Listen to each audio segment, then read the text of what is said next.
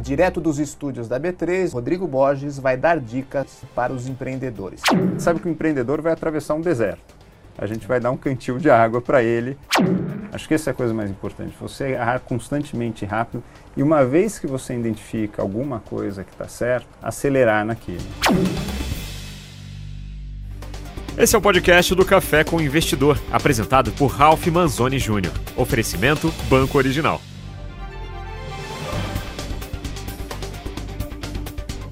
Olá, tudo bem? Eu sou Ralph Manzoni Jr. e esse é o primeiro programa Café com o Investidor, gravado diretamente dos estúdios da B3. O primeiro investidor entrevistado pelo Café com o Investidor é um dos pioneiros da internet no Brasil. Nos anos 1990, ele fundou com três colegas da Universidade de São Paulo o comparador de preços Buscapé. O investimento inicial foi de apenas 100 reais. Em 2009, o Buscapé foi vendido para o fundo sul-africano Naspers por 342 milhões de dólares, um dos maiores negócios da internet brasileira. Cinco anos depois, ele deixou o Buscapé e foi para o outro lado do balcão. De empreendedor, passou a ser um investidor com a criação de seu fundo de venture capital, o Domo Invest. Ele hoje vai contar para nós o que é o Domo Invest e como ele escolhe as empresas nas quais investe. O investidor de hoje é Rodrigo Borges. Rodrigo, bem-vindo e muito obrigado. Alf, obrigado, é um prazer estar aqui com o Café com o Investidor e parabéns pelo lançamento do Neofeed. São muito legais as reportagens, estou acompanhando de perto. Obrigado, Rodrigo. Eu queria começar que você me explicasse o que é, afinal, um fundo de venture capital. Perfeito. O fundo de venture capital é um fundo que busca ajudar os empreendedores a financiar os empreendedores em diversos estágios. Né? A indústria se desenvolveu é, dessa forma nos Estados Unidos, onde vamos dizer o padrão né, de mercado, no, principalmente o Vale do Silício, e é replicado em outras partes do mundo. Aqui no Brasil tem diversos estágios, então tem um estágio de investimentos que é o estágio anjo, que muitas vezes não é feito até por um fundo, é feito por um, pessoas físicas que foram empreendedores ou profissionais bem-sucedidos e querem apoiar aquele empreendedor. Depois tem um estágio de seed money, que é um estágio inicial. Geralmente a empresa está num, estágio de desenvolvimento de produto, né? Então o estágio anjo são quatro, cinco empreendedores, brilho no olho, um PowerPoint bonito. O estágio seed ele já tem um protótipo, ou que o mercado costuma chamar de mínimo produto viável, né, que é o MVP, e apresenta isso já. Existem fundos institucionais que fazem isso, ou os próprios anjos fazem mais uma rodada naquela startup. O estágio que a gente faz investimento é um pouco depois do seed, que é onde a empresa já está funcionando e efetivamente tendo alguma receita. Não precisa ter uma receita alta, mas tem alguma receita. E depois vem as séries de investimento, série A, série B, série C. Quais são os valores envolvidos, desde o anjo até as séries A, B, C e D? Isso varia um pouco e varia também por mercado, né? Então, dando algumas ordens de grandeza, o estágio anjo seria dezenas até centenas de milhares o estágio CID, centenas de milhares até um milhão de reais. Um estágio Série A seria é, dezenas de milhões de reais. Um, C seria lá já uns 50, um B seria uns 50 milhões de reais. É, acho que o ponto importante de ter se dividido esse estágio é a questão de que cada fundo ou pessoa em cada estágio está disposta ou exposto a um risco. Então, o, o, o preço do ativo né, da empresa é menor no começo, com risco muito maior. E isso vai se diluindo ao longo do tempo. É, por que, que a indústria se estruturou assim? Porque na hora que você está vendendo um sonho, né, tem muita expectativa. O empreendedor está lá, ele tem um sonho, um brilho no olho, fala, isso aqui vai ser o novo Facebook, vai ser o novo Google.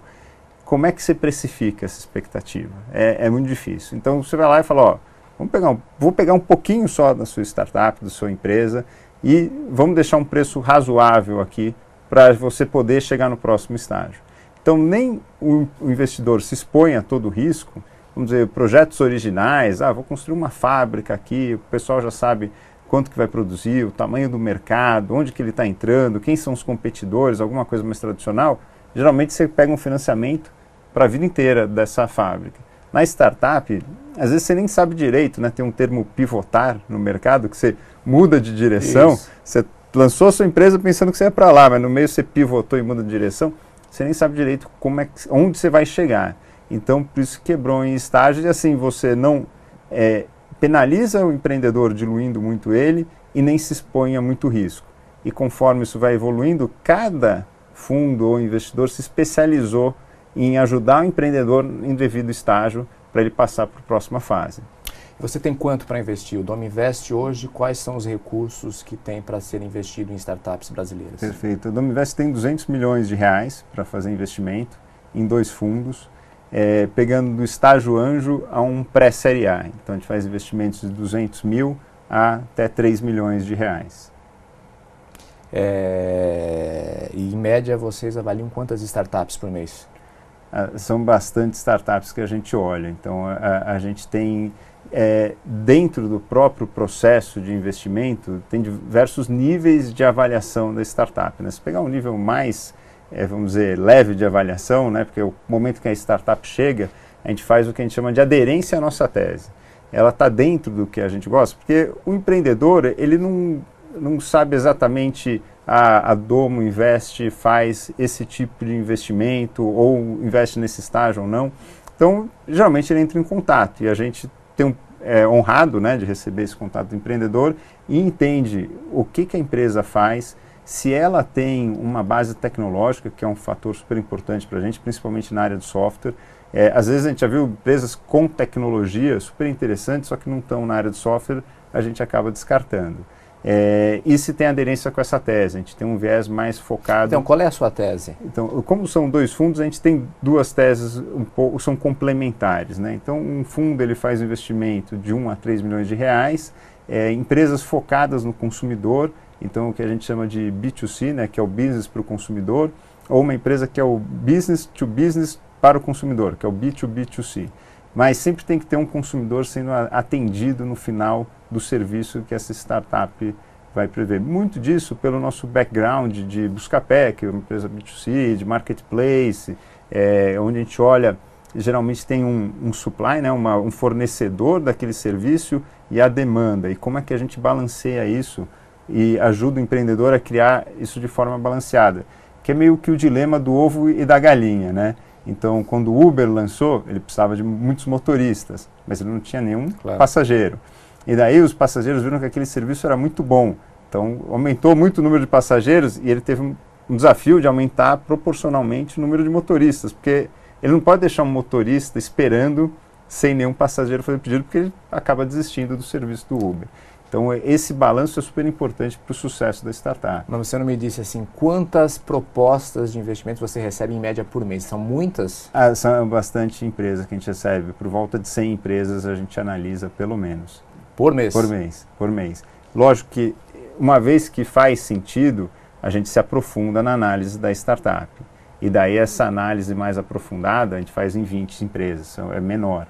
E as que a gente decide fazer investimento, é, uma por mês, ou é, a ideia é montar um portfólio aí de 20 empresas, é, chega um pouco de menos de uma por mês. Então, quer dizer, existe uma seleção natural gigantesca. Quantas você já investiu até agora? No fundo, hoje a gente tem oito investimentos. A gente fez oito investimentos no fundo, estamos provavelmente fazendo mais três investimentos nos próximos dois meses. É, é, um, é um desafio. Eu acho que o empreendedor, ele tem que ter consciência que às vezes o venture capital não, talvez não seja o melhor caminho para ele. Não necessariamente o sucesso dele é definido pelo a ter acesso a um venture capital ou não. Então, é, é, eu sempre falo para o empreendedor, olhe o seu negócio independente do venture capital. Faça o seu negócio ser um negócio muito bom é, por si só. Lógico que a, gente, como venture capital, a gente sabe que o empreendedor vai atravessar um deserto. A gente vai dar um cantil de água para ele e tentar dar um apoio, vamos dizer, de certa forma, moral para ele estar tá atravessando esse deserto. Fica mais fácil, mas não vai ser a gente que vai resolver o problema dele por todo, ele que vai ter o desafio de trabalhar no negócio. Você pode citar algumas das empresas nas quais você investiu? Perfeito. A gente fez investimento numa empresa, o primeiro investimento que a gente fez na Domo chama uma empresa chamada Noverde, que é saia do vermelho e venha para o verde, claro. né? Fique é, é bem com seus contas. É uma fintech, ela faz empréstimo pessoal é, de mil a quatro mil reais, 100% baseado no, no smartphone. Então é um processo, vamos dizer, muito rápido. Então em meia hora você faz todo o seu cadastro, já tem todas as informações, não precisa se deslocar para uma loja, para um banco. E em um dia, no dia seguinte, você tem um dinheiro na sua conta, sendo que seu, se o seu crédito for aprovado. Então é um empréstimo pessoal, mas totalmente digitalizado. É, outra empresa que a gente investiu é uma empresa que chama Agenda Edu. A Agenda Edu digitaliza toda a comunicação entre as escolas, então tem a administração da escola e os professores com os pais e os alunos. Isso facilita muito a dinâmica da escola com o pai, é, traz muito mais informação sobre a educação do filho para os pais, o que aumenta o engajamento desse pai no processo. É, toda a teoria de impacto, né, a gente não é um fundo de impacto, mas que o impacto que isso causa positivo para a educação é o envolvimento do pai na educação do filho, esse acompanhamento mais próximo que às vezes numa agenda de papel, deixa de ler, não recebeu, não tem informação é, necessariamente. Ali não, você sabe que o pai recebeu, leu, respondeu, confirmou, então ele está muito mais engajado. Usando o celular de novo, que é um negócio que está 24 horas na sua mão, cada vez mais próximo de você, né? É. Agora, o Rodrigo, Venture Capital, o fracasso faz parte da fórmula é, do Venture Capital. Você investe em diversas empresas, algumas fracassam, mas algumas dão certo e você ganha muito dinheiro com aquelas que dão certo. É, já tem algum investimento seu que deu errado? O que, que você aprendeu com esse investimento errado? Perfeito. É, faz parte o nosso trabalho por isso que o venture capital ele tem o que a gente fala de portfólio, né? Então ele monta, ele nunca investe o fundo nunca investe em uma startup. E geralmente o bom anjo na pessoa física também nunca investe em uma startup. Você monta um portfólio, você faz alguns investimentos e dentro desse portfólio alguns se destacam, alguns crescem, vão bem, mas não exponencialmente, né? Não tem um crescimento exponencial e realmente uma boa parte fecha. Porque a gente está assumindo o risco de que essas que vão bem vão pagar as que fecharem, vão dar um retorno muito grande para o fundo em si. É, os aprendizados que a gente teve é muito relacionado ao time. Então, acho que um ponto que a gente avalia muito hoje é quem é o empreendedor que está por trás, quanto ele está envolvido nisso, por que, que ele está fazendo aquilo. Às vezes o empreendedor que fala, ah, eu estou aqui para ficar milionário, para a gente é interessante, porque ele vai valorizar a empresa. Mas se você não tem um, um vínculo com aquela startup, um motivo para estar por trás daquilo e acreditar naquilo por si só, é muito difícil você ter a resiliência para estar passando por todas as etapas e dificuldades. Startup você vai ter 10 não, vai ter diversos problemas para ter uma, um sucesso, né? E acertar e ter uma resposta positiva de um cliente. Então entender quem, na verdade, quem são esses empreendedores, porque outro erro também uma empresa só tem um empreendedor, ele sozinho, é muito difícil. Geralmente tem que ter dois, três, é interessante até por complementariedade. Porque se você pegar assim os, vamos dizer, os quatro pilares de uma startup, que é ter um produto bom, uma tecnologia boa, uma área comercial boa e uma área de marketing boa, uma pessoa sozinha não consegue fazer os quatro pontos e não consegue ser muito bom nos quatro pontos. Então eles precisam ter essa complementariedade. E especificamente, uma coisa que a gente olha é a parte de tecnologia. Então, realmente, o desenvolvedor de software, um cara bom de software, cada vez é mais caro atrair ele, não só para as startups, claro. como no mercado todo.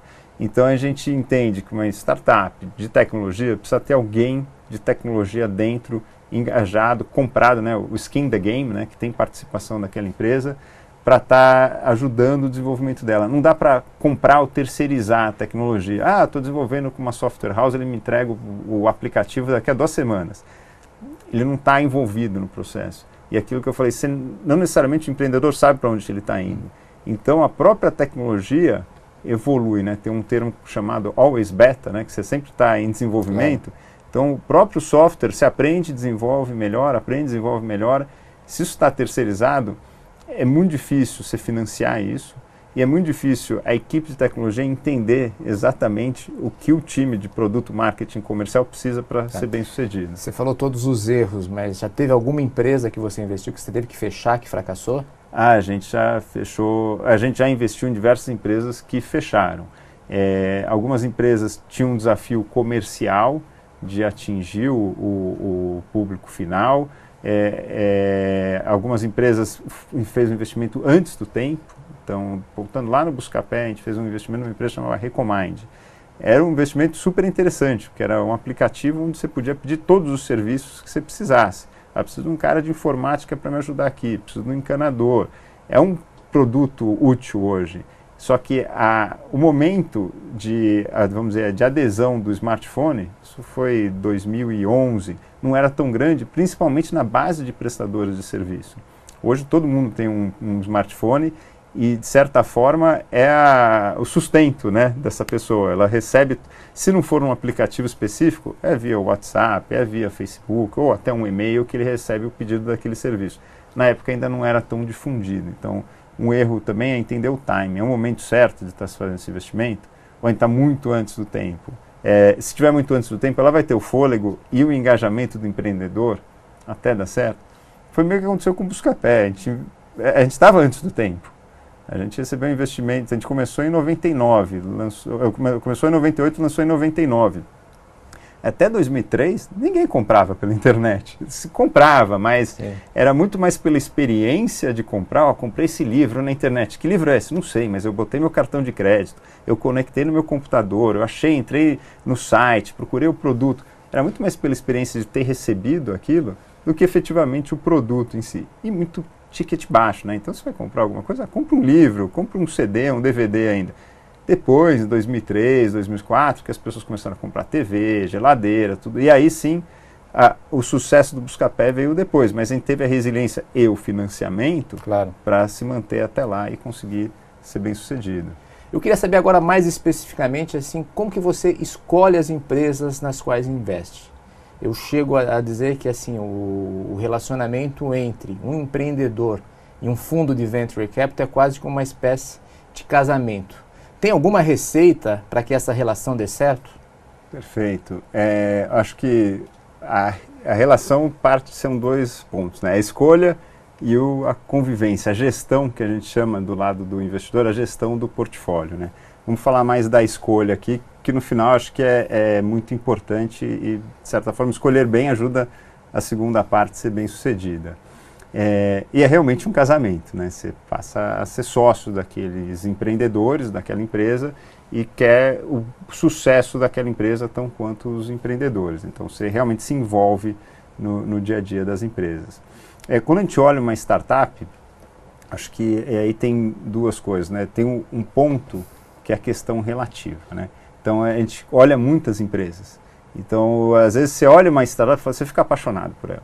Nossa, é incrível esse negócio, faz muito sentido, os empreendedores são bons tal. Mas quem são os concorrentes dele? E daí você olha mais cinco empresas. Você fala, não, mas aquela era boa, mas daqui é muito melhor.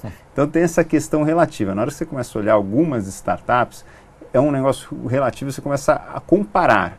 Né? Não existe certo ou errado, não existe uma verdade absoluta, mas o relativo é importante. E você entende, realmente isso daqui está melhor, se destaca e não necessariamente a questão de valuation, preço que você vai pagar em investimento, é proporcional ao sucesso da startup, até onde ela chegou, e à capacidade dos empreendedores.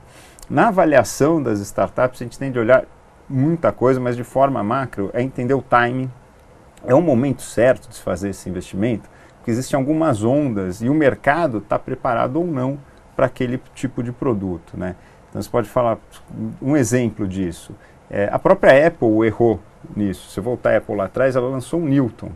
O Newton era um, Sim, era um handheld, né? era um tablet. E quando Steve Jobs voltou para a empresa em 97, uma das primeiras coisas que ele fez foi é, acabar com o Newton. Acabar com o Newton. Então, assim, é, é normal ter uma startup que está antes do tempo. Fa no longo prazo, depois de lançar o iPhone, fez muito sucesso, mas no momento não fazia tanto sentido. É, então a startup pode estar antes do tempo ou alguma coisa que já passou do tempo. Né? Então já existem alguns players no mercado ou alguns modelos que já foram testados e não foram bem sucedidos e ela vai tentar entrar de novo nesse mercado e não faz tanto sentido.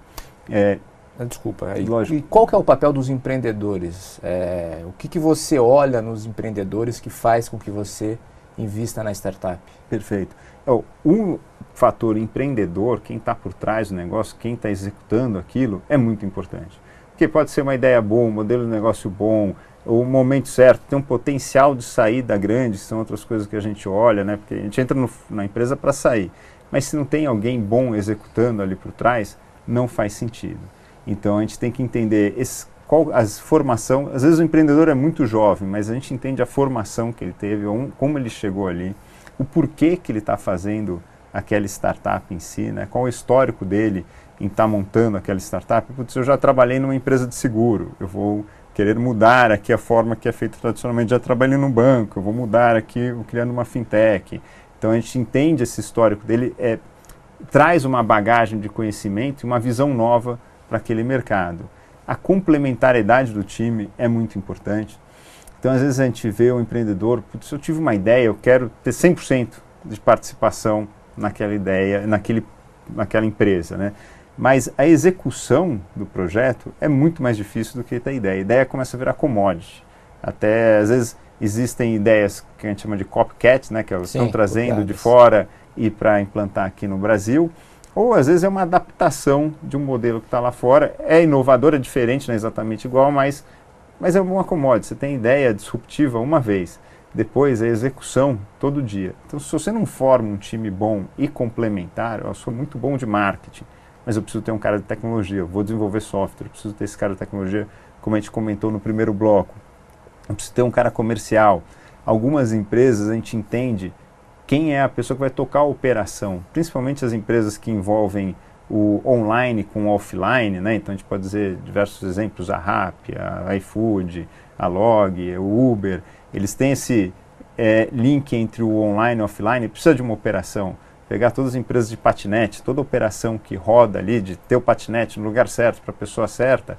Então, essas pessoas também são importantes, você ter a visão e trazer esse time, montar um time coeso. Geralmente, se você conseguir ter um time que já trabalhou com você antes, é melhor é mais ainda. Fácil. É mais fácil. Já, bem ou mal sucedido, você já entende como trabalhar com as pessoas. Né? E já aconteceu o inverso? Você uh, olhar para uma empresa, dizer que ela tem um bom modelo de negócios, esse modelo aparentemente é promissor, mas você olha para o empreendedor e, e, você fala, poxa, com esse empreendedor não vai dar certo e você decidir não investir na empresa por conta do empreendedor? Te, eu vou falar, teve esse caso acontece com uma frequência e teve um caso que a gente investiu e o empreendedor montou o time. Então, o caso que acontece com certa frequência, às vezes o empreendedor tem uma ideia, tem um projeto, mas ele não está full time, né? não está o tempo todo nesse projeto. Ele tem uma outra coisa, ele faz, ou tem um outro emprego e como um side business, né, um negócio à parte, ele tem startup. Isso inviabiliza completamente o investimento nosso. É, o investidor, ele é um sócio minoritário, né? investidor de venture capital é um sócio minoritário. Não dá para falar, ó, oh, seu modelo de negócio é fantástico, o seu produto é lindo, sua ideia é fantástica, mas você não é empreendedor certo. Eu vou contratar um empreendedor. Isso é muito difícil acontecer. Então, é, é a gente precisa ter esse empreendedor comprado né, nessa ideia, sendo que a coisa mais importante da vida dele é estar tá tocando essa startup. Contrário ao que aconteceu, tinha um empreendedor sozinho, com uma ideia fantástica, e a gente falou, você precisa, é uma fintech, você precisa de um cara que vai captar o dinheiro para fazer os empréstimos, você precisa de um cara para cobrar os empréstimos depois, você precisa de um cara de tecnologia de marketing. Seis meses depois, ele apareceu com um time, todos sócios, todos com participação, para a gente estar tá fazendo investimento. E, você investiu? E a gente investiu. Qual que é a empresa? É no Verde. Ah, no Verde, foi o primeiro investimento. Foi o primeiro investimento. A gente veio numa fez. conversa com um empreendedor, ele era um empreendedor super bom, ele entendeu, formou um time super coeso, bom, com participação, comprado, né? Tá todo mundo comprado naquilo, porque numa startup, às vezes você precisa ir além, né? É, da última milha. Então, precisamos subir o projeto para amanhã, precisamos é, subir uma campanha nova, então, se você é um funcionário, às vezes você não tem, não está tão engajado quanto uma pessoa que é sócia e vai estar tá tocando esse negócio. Por isso, muitas vezes criam-se o que a gente chama de stock option pool, né, que é o pool de ações para você dar, além desses sócios principais, que são os fundadores ou cofundadores, para o resto do time para ter esse engajamento. Para qual o papel do pitch na hora de você fazer o investimento? Já teve algum pitch que te conquistou e você investiu por conta dele? O, o papel do pitch é muito importante. É, eu acho que um bom pitch sumariza bem é, a ideia, como é que ele vai entrar no mercado, como é que ele vai crescer, onde ele quer chegar, porque às vezes o caminho é, inicial é só um meio para chegar num ponto final, né? Então, a, as ideias às vezes são muito abstratas. É, explicar como as coisas funcionam, a tecnologia funciona, como todas as coisas estão é, engajadas, é muito difícil. Então, se tem um pitch bom, uma apresentação boa, ajuda muito a, a fazer a, a, compra daquela empresa. Né? É, acho que a maioria das empresas que a gente investiu tinha um pitch bom. É, não foi só por causa do pitch que a gente, ah, não, vou, fiquei apaixonado e vou decidir investir, mas teve um bom pitch, uma boa venda, porque a capacidade do empreendedor atrair capital, fazer, se vender, né, se vender bem, vender o negócio dele bem, é importante para uma startup, porque a gente entende que, de novo, a gente está financiando ele neste estágio. Ele vai precisar atrair capital nos próximos estágios. Então, essa capacidade dele se vender bem é muito importante. Que é um pitch bom para você?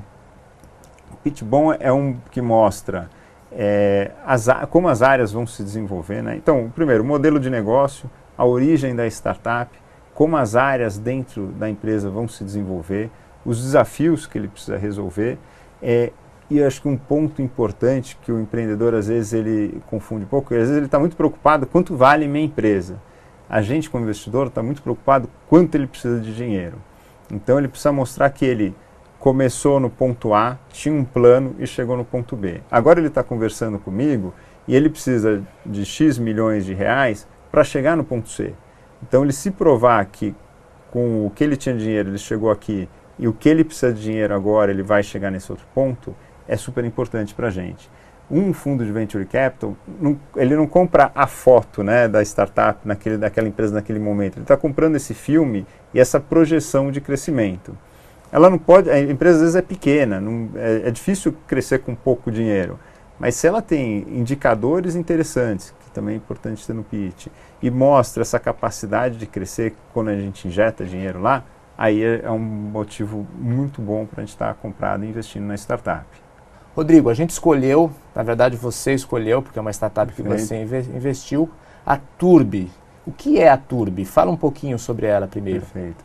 A Turbi é uma empresa onde, através de um aplicativo, você consegue localizar um carro que está disponível para aluguel e destravar este carro, né, alugar este carro e rodar com ele um tempo indeterminado. Então, você aluga o carro por horas e por quilômetro que você rodou. Então isso dá muita flexibilidade para o usuário e comodidade.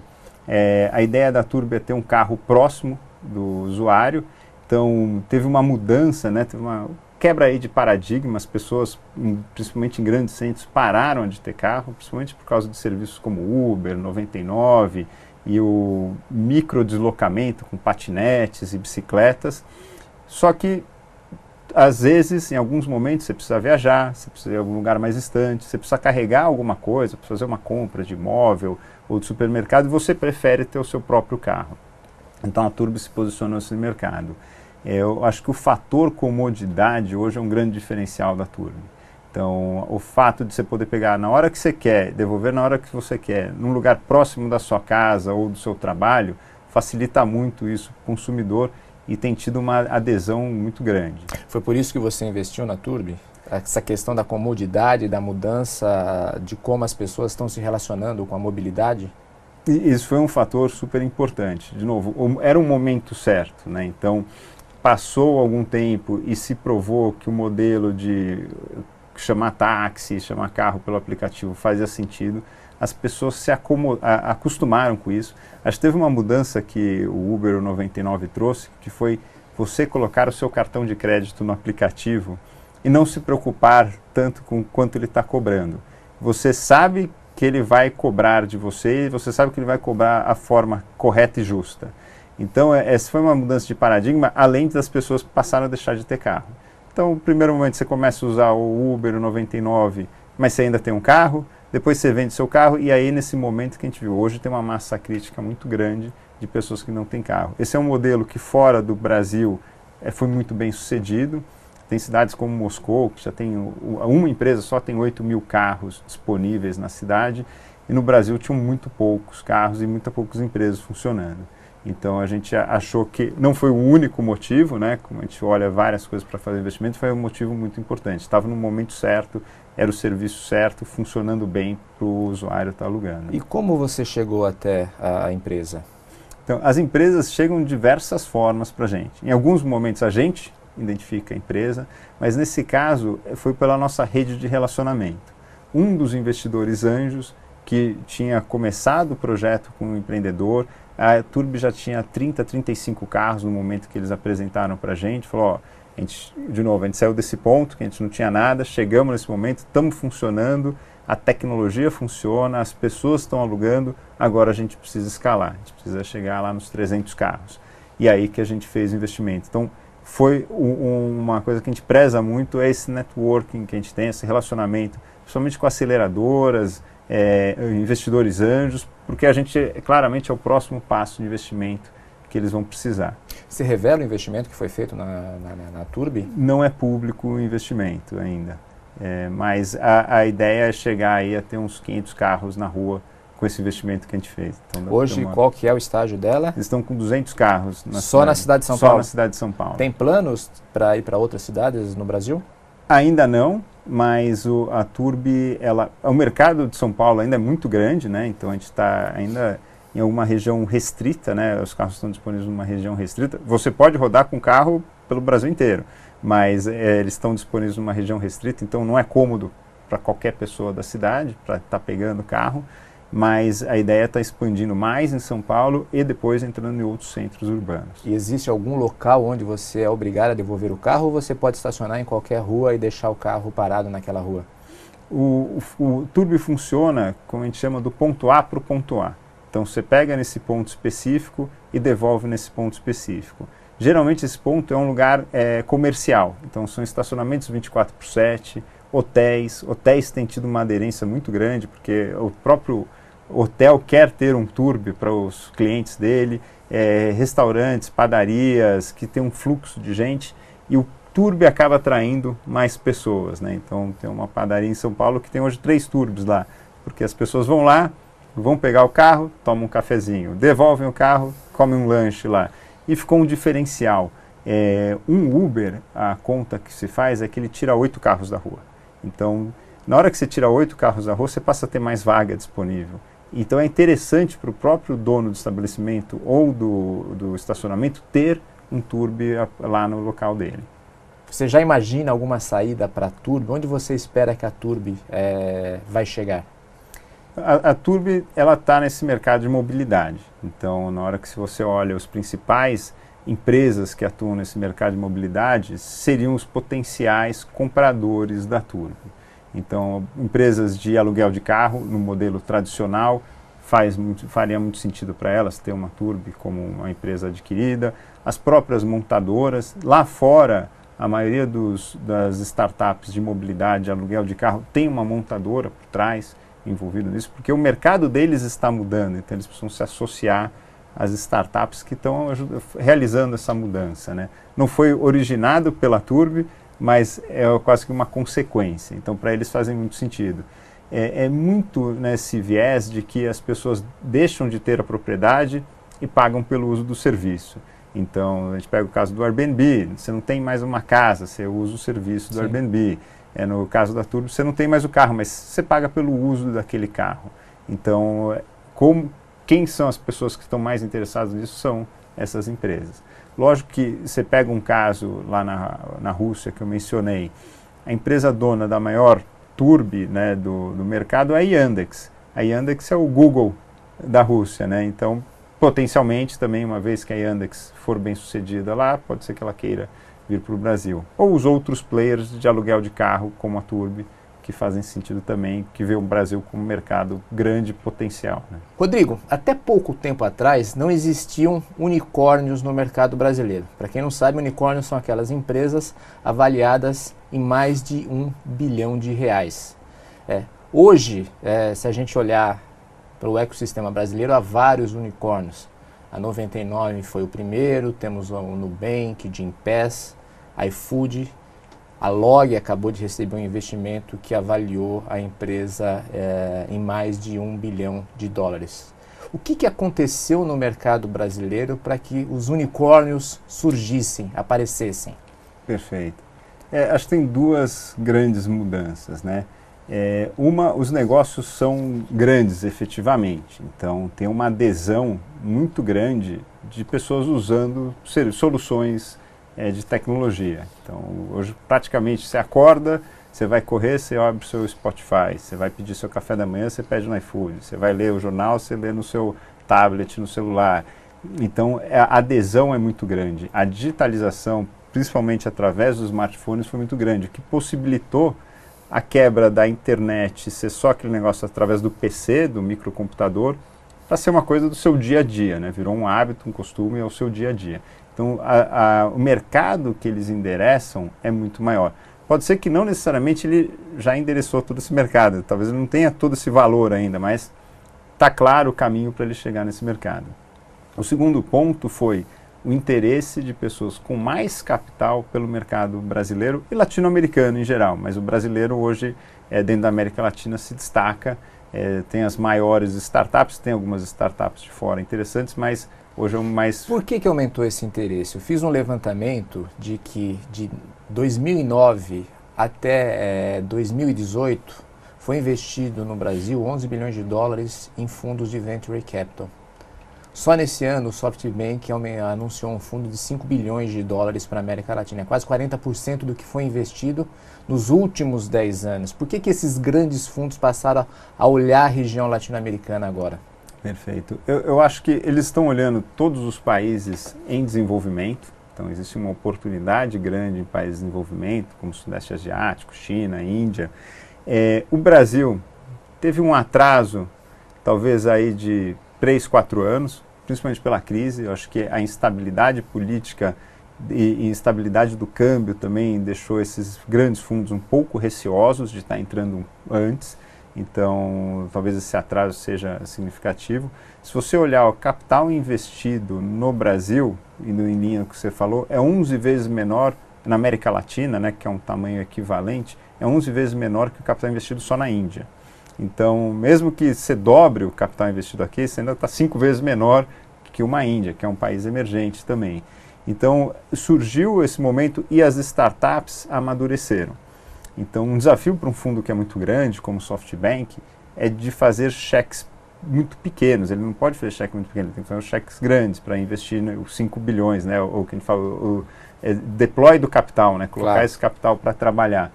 Então, nesse momento, as startups começaram a chegar nesse estágio que elas precisam desses cheques grandes. Então, é, é difícil falar, foi um motivo só. Acho que é a convergência dessas coisas. Então, se criou um mercado de venture capital que financiou as startups até esse estágio. O Brasil deu uma clareada. É, eu não sou o maior especialista em macroeconomia nem política, mas deu uma clareada o suficiente para esses fundos olharem e falar: não, em venture capital faz sentido investir. E o capital estava disponível agora para estar tá entrando aqui. Agora, quando há um investimento, uma rodada de investimento, muitas vezes você não vê um único fundo investindo exclusivamente é, naquela empresa, na startup. É, o que, que explica quando se tem uma rodada que tem diversos fundos juntos naquele aporte que é feito na empresa? Assim, é um comportamento de bando? Afinal, vocês concorrem é, e vocês se cooperam ao mesmo tempo? Eu, o, o mercado de venture capital tradicionalmente se desenvolveu com co-investimento. Então, alguns fundos fazendo investimento em determinadas startups. É, é um, existe a competição, mas a, a, cooperação, em muitos casos, faz mais sentido até. Então, é, um ponto é, às vezes a startup precisa de mais dinheiro do que o fundo está disposto a investir, o risco que ela vai tomar. Então, eu tenho, de novo, é o risco-retorno eu tenho esse risco, eu posso diminuir esse risco se eu trouxer outro investidor dividindo esse investimento comigo. Ainda, eu tenho a, a, vantagem de trazer outros conhecimentos. Então, a gente tem esse track record de ser empreendedor, ter feito Buscapé. Tem outros fundos que foram formados por outros empreendedores ou têm uma experiência em outros investimentos que têm uma tecnologia parecida, algum conhecimento agregado que faz sentido estar investindo. E, de certa forma, de novo, é um, um estágio que está sendo feito o investimento. Ela vai precisar de mais investimento em outros estágios. Então, ter mais gente disposta a colocar dinheiro nos outros estágios para a startup continuar crescendo também faz muito sentido. Agora, uma crítica que se faz às startups brasileiras é que elas copiam modelos que já foram consagrados lá fora, no exterior. É, por outro lado, elas alegam que se elas não copiarem modelo, é muito difícil achar um investidor para investir na sua empresa, porque não existe formas de comparação é, para saber até onde essa startup é, vai chegar. Dá para se criar startups inovadoras aqui no mercado brasileiro? Você conhece startups que estão inovando, criando os modelos que ainda nem sequer foram pensados lá fora? Perfeito. Eu, eu acho que tem peculiaridades no mercado brasileiro que forçam é, a se criar startups talvez só funcione no Brasil, mas é um mercado suficientemente grande, mas que você pode replicar depois e entender. Acho que um caso como a Gimpass foi um caso que foi específico do Brasil. É, o quinto andar é um desafio muito grande aqui no Brasil, ter toda a parte de aluguel, garantia para aluguel, fiança. Ela quebrou esse problema e está crescendo muito. Tem muitas coisas específicas, tanto na parte de fintech quanto na parte de contabilidade do Brasil, que é uma, são startups que só olham para o Brasil e tem um modelo interessante para cá. Então, faz, existem algumas startups que quebram essa dinâmica. É lógico, tem o desafio de captar, porque uma vez que você está captando para uma coisa que já deu certo lá fora e que tem financiamento lá fora, faz sentido estar tá fazendo investimento aqui. Então, todo o risco do modelo de negócio já foi superado. Alguém lá fora já provou isso. Então, deixa eu entrar no Brasil, tomar esse mercado o mais rápido possível. Provavelmente, os investidores que investiram nos modelos parecidos lá fora vão querer investir na minha startup nos estágios mais avançados, o que é interessante para um fundo de venture capital. Mas é, o que eu acho difícil, às vezes, é replicar 100% o que teve bem sucedido lá fora no Brasil. Você tem que fazer, geralmente, alguma adaptação. Tanto, às vezes, por questão de regulamentação, quanto pelo mercado. O ticket médio geralmente aqui é menor, o acesso ao smartphone ou cartão de crédito é menor. Então, toda a questão da, do desbancarizado aqui é um mercado gigante que as startups estão endereçando. E como é que você, o que a gente fala que é o cashing, né? Vai entrar dinheiro no aplicativo. Você pegou, todo mundo tem cartão de crédito, mas existe uma base da população muito grande que precisa colocar dinheiro ali e não consegue usar seu aplicativo porque não tem um cartão de crédito. Então existem hoje startups específicas que ajudam as pessoas a usar o Netflix, o Uber, o Spotify, principalmente pensando nessa base desbancarizada.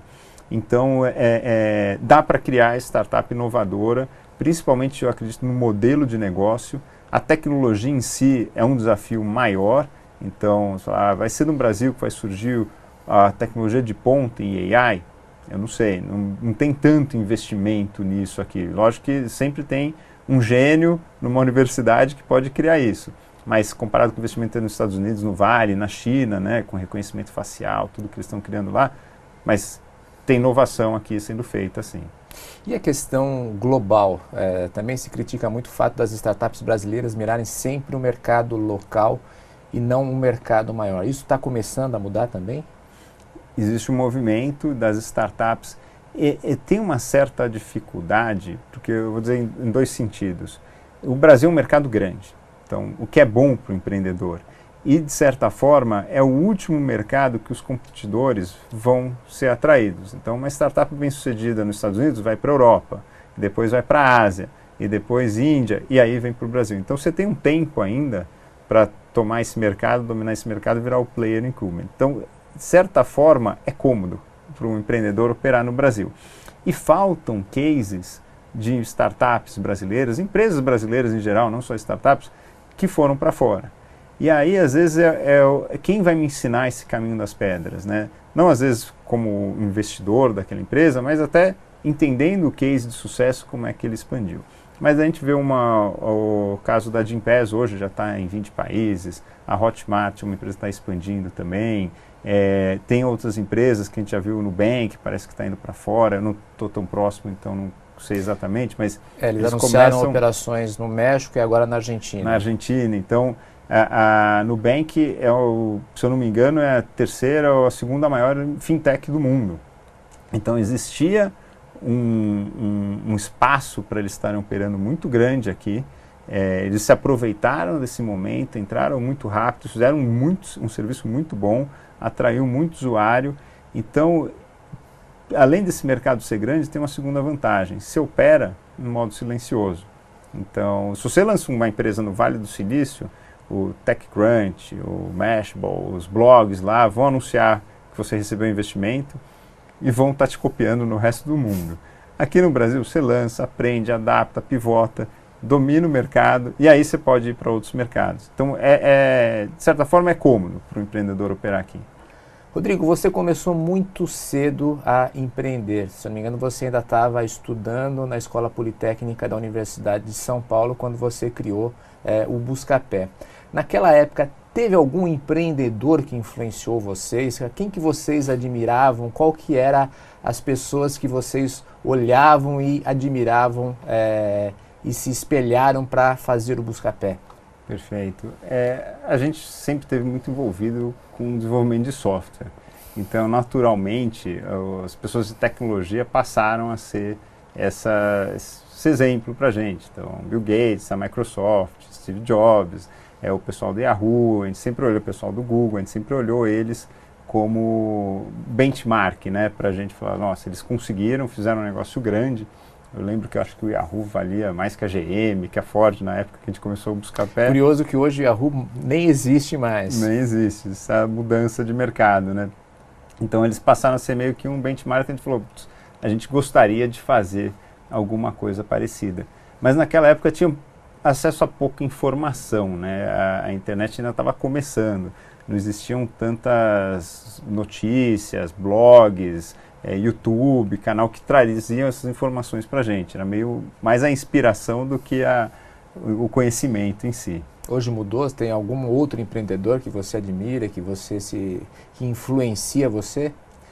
Assim, a, a gente olha muitas empresas que de empreendedores que viraram fundo. Então a gente pega o Andreessen Horowitz, acho que é um caso super interessante e que tem feito um trabalho muito bom lá. Fala, fala quem é quem é ele, o, que é o fundador. O Anderson foi o fundador da Netscape. Netscape, isso. E, e ele foi um entrante no mercado de venture capital atrasado, vamos dizer assim, ele veio depois que os outros fundos, como Sequoia, Klein Perkins, que estavam lá antes, e conseguiu se posicionar muito bem dentro desse mercado, atraindo muitos bons investimentos. Né? A Netscape, para quem não, não se lembra, foi um dos primeiros browsers da internet Isso. que chegou a ameaçar o poder da Microsoft, da Microsoft. nos anos 90. E hoje continua com o legado do Mozilla, né? O Firefox, Sim, né? que virou o Firefox, claro. que ainda continua operando. Então, esses são alguns empreendedores que a gente olha e admira. E lógico que Elon Musk, com projetos, vamos dizer, até desafiadores, como a SpaceX, são pessoas que a gente admira muito e acompanha e, e entende o que, que essas pessoas têm de diferencial, muito mais até para o nosso trabalho. Às vezes a gente gostaria de achar empreendedores com essas características. O Rodrigo, hoje eh, empreender parece que está na moda. No passado tinha muitos jovens que queriam ter uma banda de rock e hoje tem muita gente que quer ter uma startup.